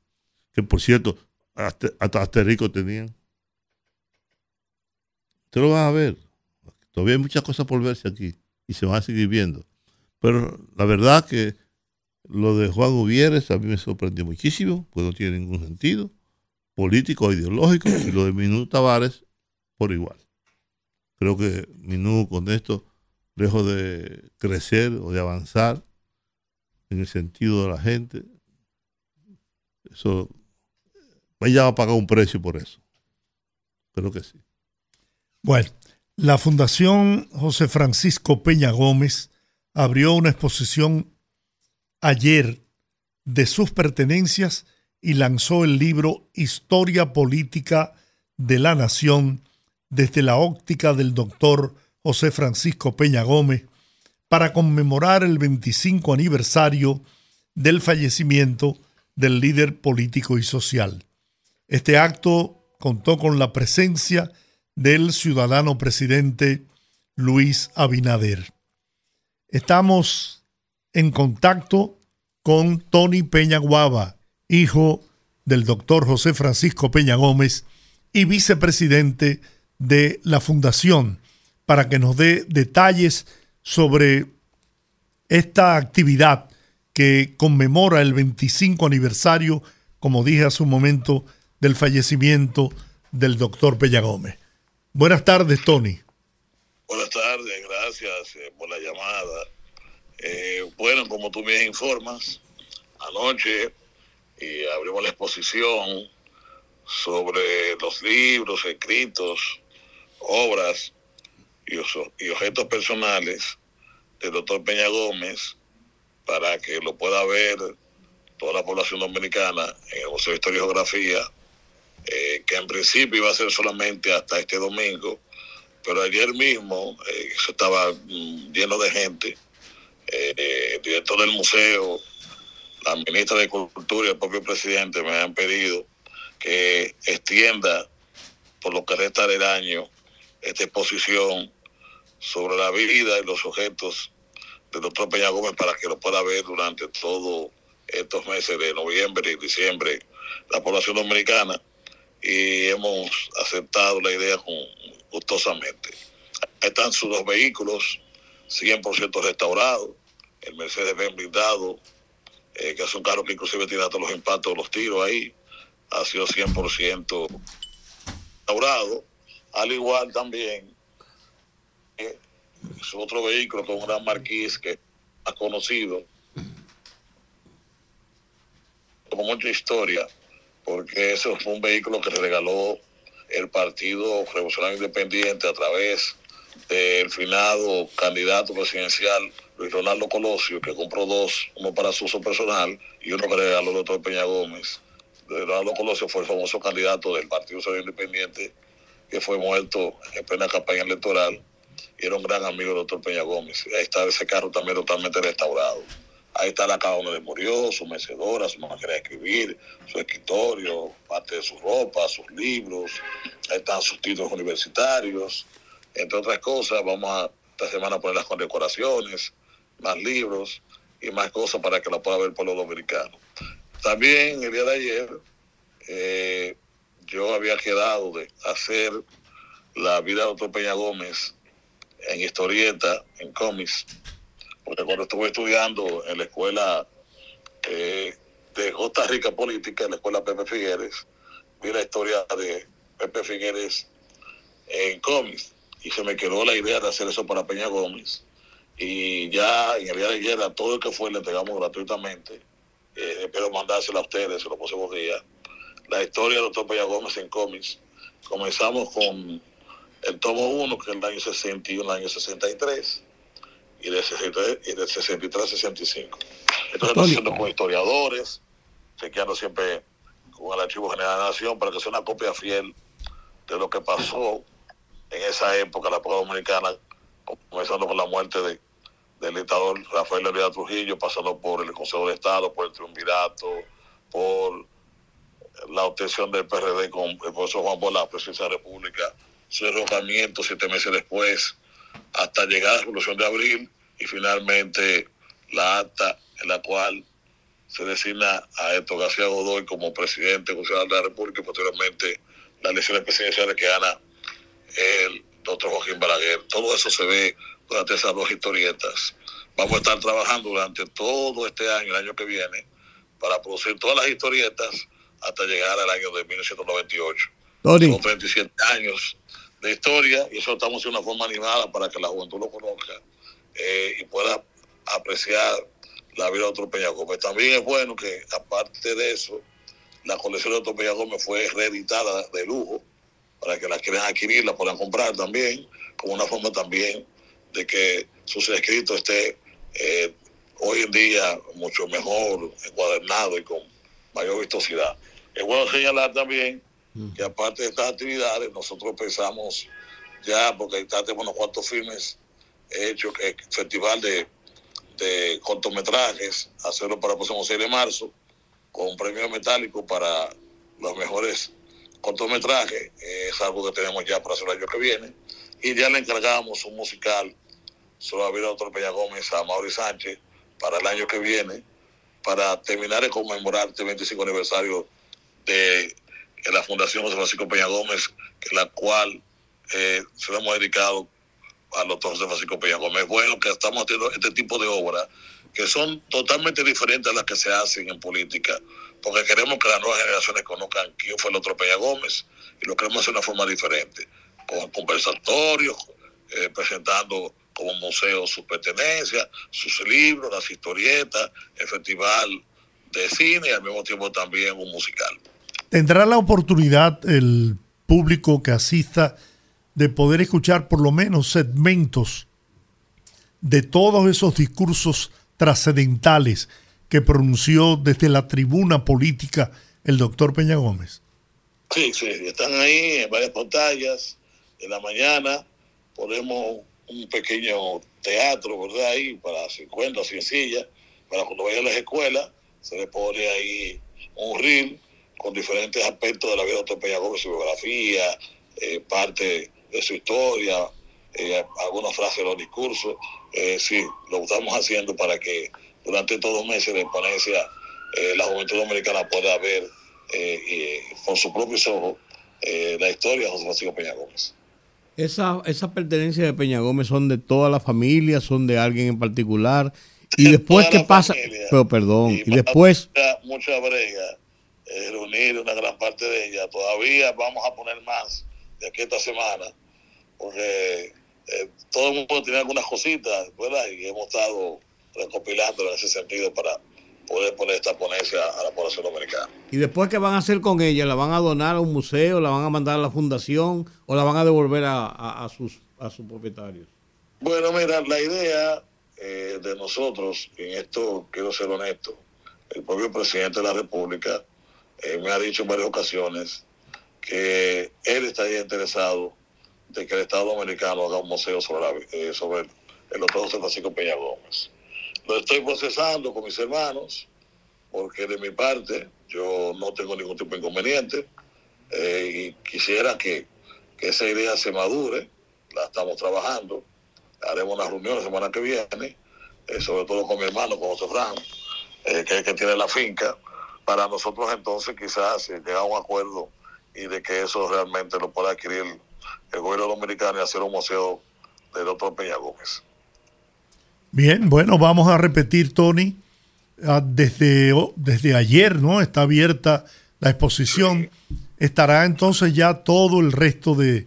hasta terminar en diciembre, ¿no? Sí, sí, sí. Ayer me convencieron de hacerlo así eh, y con mucho gusto acepté la petición de la ministra, eh, del director del museo y del propio presidente. Museo de Historia y Geografía, Plaza de la Cultura Juan Pablo Duarte, está abierto a las 9 de la mañana hasta las 5 o 6 de la tarde, todos los días, y ahí ustedes podrán, de que entran ahí mismo al museo, ver esta exposición sobre las pertenencias eh, y la historia de José Francisco Peña Gómez. Invitamos a todos por lo general, le damos gracias a ustedes como medio de comunicación, grandes amigos de mi padre, grandes amigos de nosotros, hombres que han hecho un gran trabajo también en los medios de comunicación, por hacerse eco de estas festividades del 25 aniversario de la celebración física doctor Peña Gómez, que lo hemos querido hacer de una forma diferente.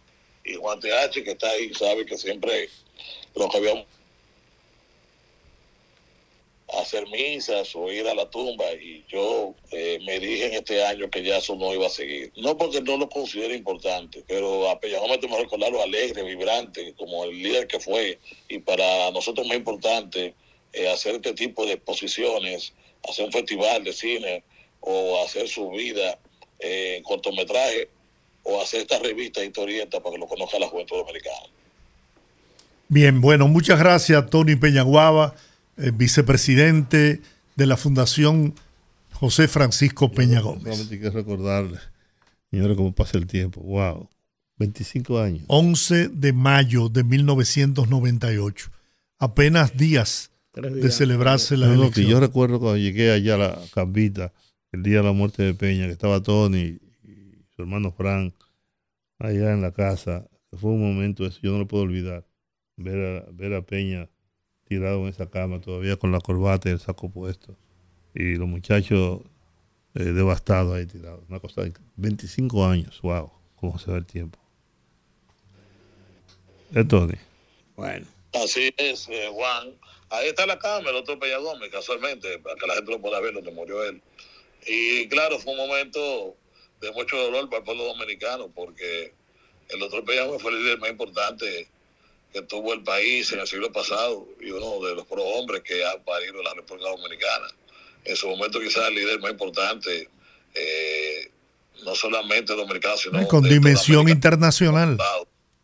Y eh, el hecho de un hombre de esa dimensión que ha dejado una impronta, porque independientemente de los logros que puede tener el doctor Peña Gómez, hay uno que particularmente que más me enorgulle- enorgullece eh, como dominicano y como parte eh, de un sector social en la cual vino mi padre y que gracias quizá a él yo tuve que pasar esas penurias.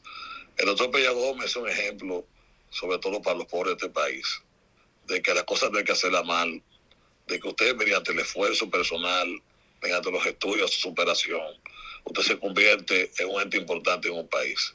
El Peña Gómez dignifica a la clase pobre de este país, dignifica a ese grupo de hombres y mujeres sufridos del pueblo dominicano, que eh, muchas veces sin abolengo y sin oportunidad eh, pueden llegar a la cúspide en su carrera política, en este caso en el poder político del doctor Peña Gómez. Yo pienso que eso es una emulación del ejemplo que debe tener la juventud dominicana hoy en día. Mucho más que se han perdido los valores y hay tanto teteo y tantas cosas. Yo pienso que Peña Gómez es un ejemplo para los pueblos del país. Y sobre todo algo muy importante, mantiene siempre la humildad, manteniendo siempre su cabeza en los pies sobre la tierra y siendo un hombre eh, de pro bien para el pueblo dominicano. ¿Cuántas cosas dejó el doctor Peña Gómez eh, a la sociedad dominicana a pesar de no haber sido presidente? Hoy en día, las leyes de avanzada, cuando hablamos de la ley de cuota de la mujer, cuando hablamos del voto del dominicano al exterior, cuando hablamos de la nueva nacionalidad, cuando hablamos de esa primera oleada en la cual comenzó ahí el Ministerio Público, ¿verdad? La independencia del Ministerio Público, cuando el doctor Peña Gómez prefirió ir a nuevas elecciones y crear el Consejo Nacional de la Magistratura, de ese político ambientalista, en la cual en, en su nombre se hizo un ministerio, del Ministerio de la Mujer, del Ministerio de la Juventud, de la división geográfica del país, de la regla de oro municipal, de tantos aportes que ha hecho el doctor Peña Gómez a la sociedad dominicana. Estamos hablando de un hombre que sencillamente se dedicó en cuerpo y alma al pueblo dominicano. Muy bien, Tony, muchas gracias. Eh, bueno, ya estaremos en contacto para seguir promoviendo esta exposición homenaje al doctor José Francisco Peña Gómez en sus 25 años de haber partido de este mundo, dejando una impronta, dejando un legado que el pueblo dominicano valora y aprecia. Muchas gracias, Tony. Muchas gracias a ustedes. Vamos a la pausa, rezamos en breve. El rumbo de la tarde. Conectando con la gente, que el pueblo hable en el rumbo de la tarde.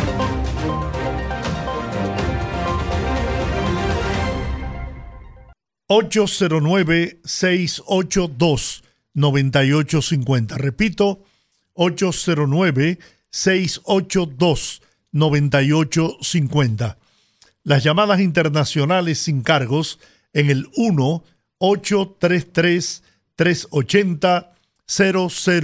1-833-380-0062. Vamos a abrir los teléfonos. Buenas tardes. Buenas. Hola. ¿Cómo está usted, Georgie? Muy bien. Rudy, Juan. Eh, Georgie. Aló. Sí, le oigo. Todos esos, pa- esos partidos, esos que, estos partidos que apoyaron el PRM, ¿son nuevos o son viejos? ¿Cuáles? No sé a cuál se refiere. Todos los que están apoyando al PRM ahora. Todos son viejos. Son todos partidos viejos. Me extraña que, que sean viejos. Porque aho- ahora para la fuerza del pueblo y el PLD son viejos, eh, son nuevos. Porque, porque eso mismo fue lo que lo apoyaron a ellos. Y andaban con ellos para arriba y para abajo. Ahora son malos porque están con el PRM, ¿verdad? porque no, porque eh, eh, la cosa hay que saber entender, eh, Georgie. Bueno, Ahora, ahora son los más malos del mundo porque no están con ellos. Y ayer, y cuando se beneficiaron con ellos, ah, que el PRM lo compró, pues ustedes lo compraron primero. Porque lo, lo, lo, lo que, los supermercados que ellos tienen eh, y todos los negocios que ellos tienen fue con lo- el dinero que ustedes, lo- que ustedes compraron primero a ellos, que ellos tienen. Ahora hoy le están dando medicina eh, eh, de medicina de su propio de su propia enfermedad. muy bien. Ya. Gracias. Vamos a ver usted. Buenas. Buenas tardes, muchachos. Hola. ¿Cómo están? Pienso una cosa. A mí me gusta Rudy, que Rudy siempre sale con lo suyo. Porque Rudy ve esa situación como algo natural. Pero yo digo que el comportamiento ético, moral, hay que tener decoro, señores. Esa posición de esa señora, eso hecha por el suelo, el sacrificio de esa heroína. Y era familia de la hermana Mirabal, ¿no verdad? Sí. Hija, De hija de Minerva y Manolo. Sí, yo sé. Entonces, cuando usted califica a una persona y le da, y dice, le da un calificativo que tenía parentesco como con Trujillo, sabiendo usted que Trujillo, su familia, que eran esa heroína valiosa, que precisamente por ese sacrificio que hicieron, el 25 de noviembre de cada mes se celebra el Día Internacional de la Mujer. Y usted le da el calificativo a Lionel de parecerse a Trujillo. Y hoy en día usted echa por el suelo ese sacrificio de, esa muchacha que uno luchó en la calle y participó en muchísimas manifestaciones precisamente por ese legado que nos dejó, nos dejaron esas tres jóvenes. Pero la vida es una caja de sorpresas. Que la pasen bien. Bien. Buenas. Buenas. ustedes, muchachos? Hola. Sí. Bien. Yo escuchando, señor, este grupito de la oposición, ellos pueden estar en la oposición porque ahí ellos son buenos. Que ahora lo están espiando por los teléfonos, que tienen el aparato, eh, que el gobierno tiene el aparato. ¿Cómo que se llama el aparato? Pegasus. Eh, el- Pegaso. el pega, el gobierno que tiene el Pegaso, pero como que, como que como que la gran mayoría de este país somos un idiota, porque ellos porque trajeron el aparato, ellos saben muy bien cómo que se maneja eso. Yo, yo, eh, eso es increíble. Eh, no, que nos están espiando, que están averiguando. ¿Y qué le van a averiguar ellos? Porque lo, lo que hay que averiguar de ellos todo el mundo lo sabe. Lo sigo escuchando. Muy bien. Vamos a ver usted qué opina. Buenas tardes. Buenas tardes. Un día como hoy murió el profesor Juan Bosch. Me recuerda Amparo Almanzar. Eh, Georgie, Sí, para orientar a algunos oyentes que han llamado ahí, en política no se ha- las cosas no se personalizan. En política no se hace lo que yo, lo que a mí me gusta, sino lo que a mí me conviene. Eso es así. Y en la política, eso es típico de la política. El, el enemigo de hoy es el aliado de mañana, señores. eso es cierto. Es la, es- es la lucha por el poder. y El poder no tiene miramiento, no tiene hijo, no tiene hermano. Eh, como dijo uno ahí esta tarde, yo creo que fue Rudy, que mira cómo eh, Vinicito y Orlandito se abrazaron y uno metió preso a su papá. O sea, la política es así, ese, esa es la política, en verdad. Si no fuera así, no fuera política. Gracias. Bien. Sí, pero, pero, pero es verdad eso, pero también es verdad que la política sí tiene moral, sí tiene ética. Lo otro es una Bueno. vagabundería. Buenas tardes. Buenas. Eh, saludos, Jorge, Juan y Rudy. ¿Cómo Sí. están? Y. Bien, Ramón, ¿cómo este estás? Bien, bueno, eh, hoy usted cumple un año más, un aniversario, vamos a decir, más de la muerte de Juan Bosch. Eh, También un día como hoy, en el 1974, el capataz Ernesto Díaz del terrateniente Pablo Díaz mató, de un a- cartuchazo a Mamá Tingó, a Mamá Tingó, Tingó. a Florinda, Florinda Soriano, Florinda Sí. Soriano, así es.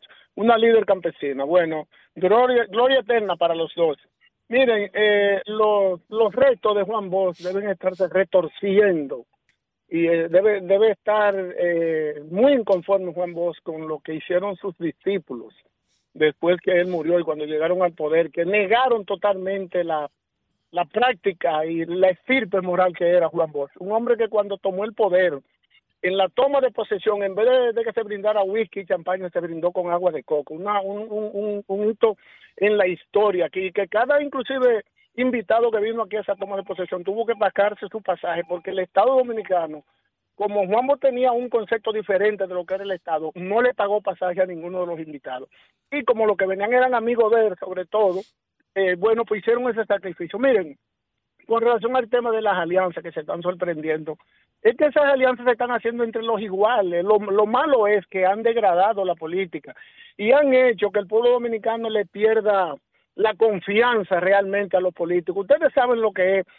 Ocho de los partidos que están aliados al PRM ahora fueron aliados con el PLD durante los 20 años de gobierno del PLD, pero inmediatamente vieron que ya el PLD no tiene la mínima posibilidad de accesar al poder, ni Leonel tampoco, porque como dice Juan, yo soy de lo que creo también que el presidente, con toda la parafernaria y todos los recursos del Estado que tiene y toda esta cuestión mediática que se ha montado, va a ganar las elecciones. Yo soy de lo que entiendo eso particularmente.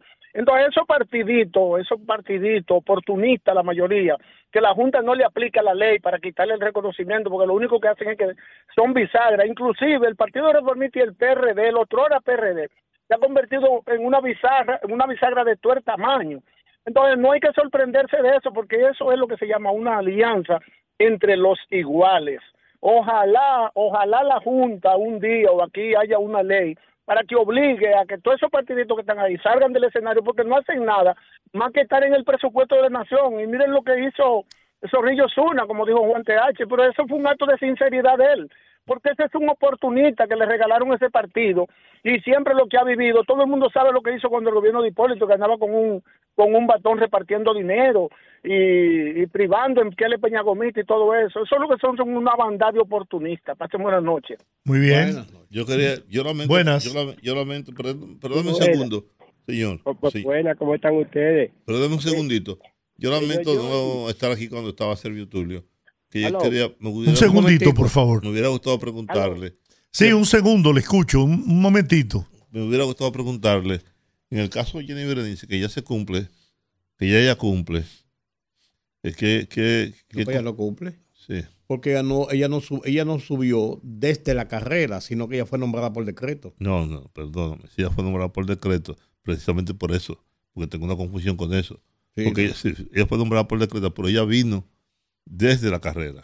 Sí, pero no fue nombrada por la carrera para la posición. Sí, eso se aclaró eh, eh, ciertamente. Buenas Pero tardes. Ustedes, ustedes preguntaron, pues yo no sé. No, no, no, ahora Se no, fue. pero se había, se, se había cuestionado eso. Sí, si ella tenía un tiempo de, de, de- me, de dicen, periodo. me dicen que sí. Buenas Y Por tardes. esa razón va mañana a un programa de radio. Buena. Sí, adelante. Eh, Georgie, hoy día de los muertos, Manolo y la Mirabal tienen que estar tristes. Su hija por su hija cae ese fango. Qué triste y qué pena me da con ella. Muchas gracias. Muy bien. Dígame usted, buenas. Saludos de Puerto Rico, familia. Hey, Aníbal, qué gusto oírte. Qué bueno que llamaste. Mira, esto me causa mucha suspicacia este cuento de, de, de Pegaso. El tiempo que lo tira, quién sale rápido, tal, no sé. Eso como que no me, no me, no me convence mucho.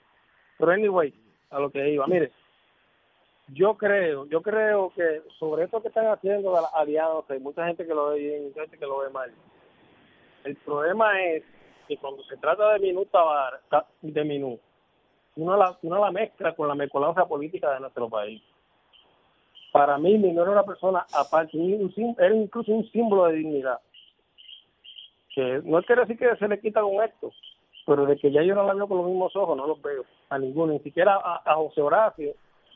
Esta mañana estaba defendiendo la alianza diciendo que, que quien lo apoya a él fue la bancada del fútbol.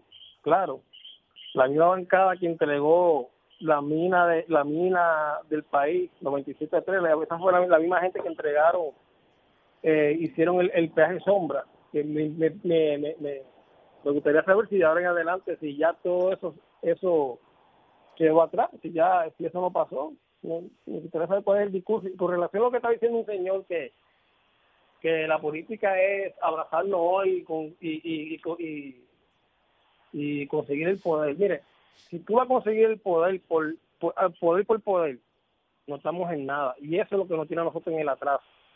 atraso el atraso político es igual a atraso, a- a- a- atraso in- institucional. Y ese es el hoyo que nos tiene a nosotros metidos. Por eso, usted tiene un tipo que se roba 27 mil millones de pesos y hoy en día uno de de los dirigentes más fuertes del, partido de la, de la oposición.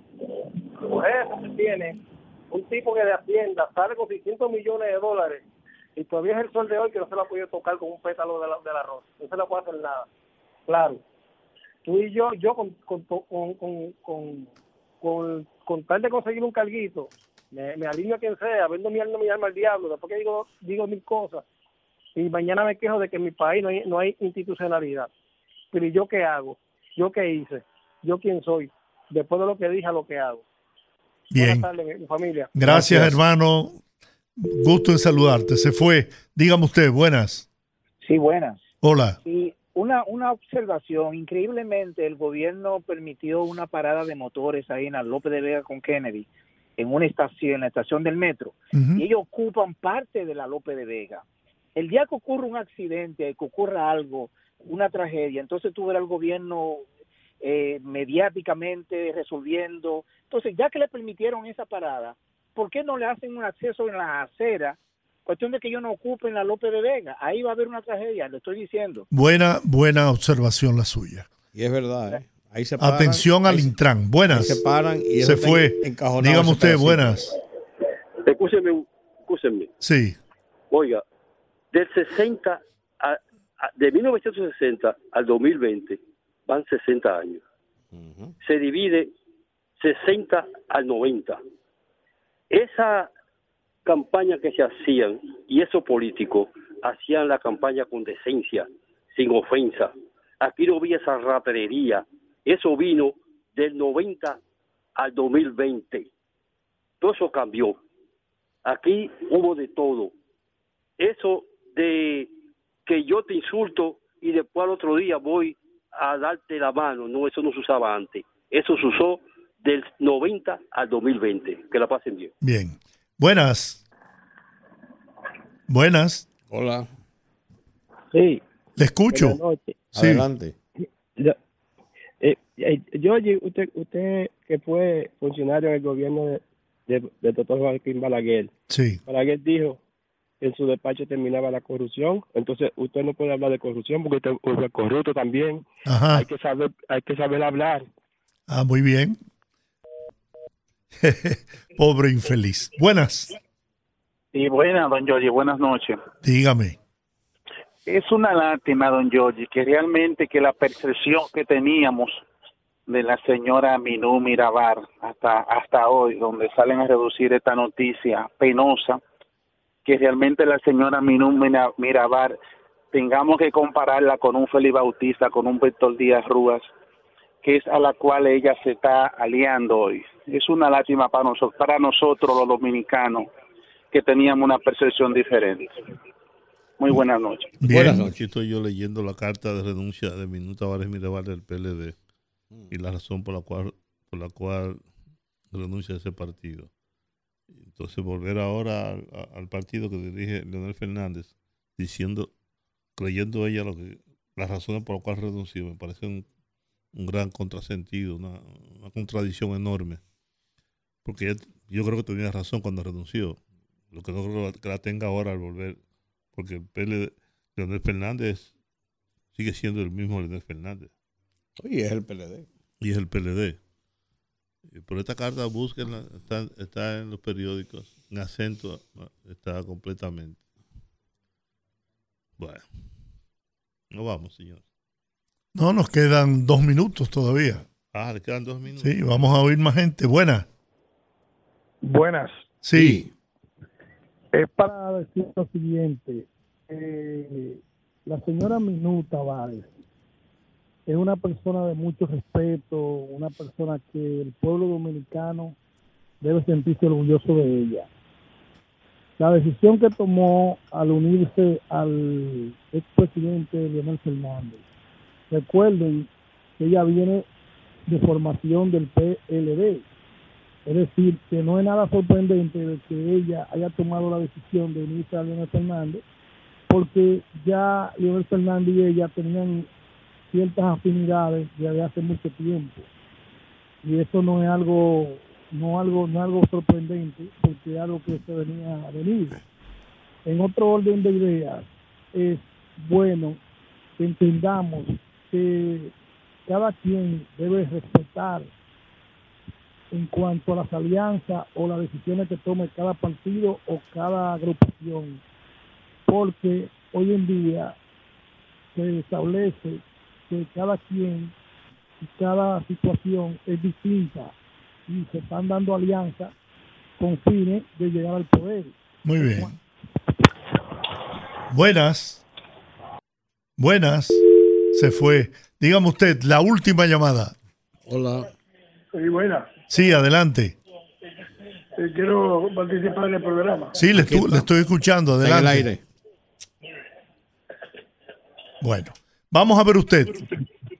Equipo, buenas, buenas tardes, buenas noches. Sí, adelante. Yo pienso que Minú se equivocó ahí. Eso es parte de los negocios que se hacen en los partidos. Por eso en este país deberían limitar estos partidos a, a los partidos que reales pueden existir, porque los demás son negociantes. Un partido que no tiene ni un 1%, que es lo que una bisagra negociante lo que está buscando el cargo. O sea, que por- eh, debería haber una fórmula que el que no saca en dos periodos consecutivos más de un 2%, un 1%, que se elimine ahí mismo. Muy bien. Porque es que tenemos 60 partidos aquí negociando. Eso es todo, gracias. Muy bien. La última llamada, esta sí. Buenas. Buenas noches. Buenas. Qué bueno que sea la última, Lionel Presidente del 24. Muy bien. Bueno, señores, terminamos por hoy. Gracias de corazón por su apoyo. Nos encontramos mañana. Viernes de Bellonera mañana. No, mañana es jueves. Jueves todavía. No te adelantes. Jueves todavía. Se lo llevaron. Buenas tardes. Hasta mañana. Dios les bendiga. Rumba 98.5, una emisora RCC Media.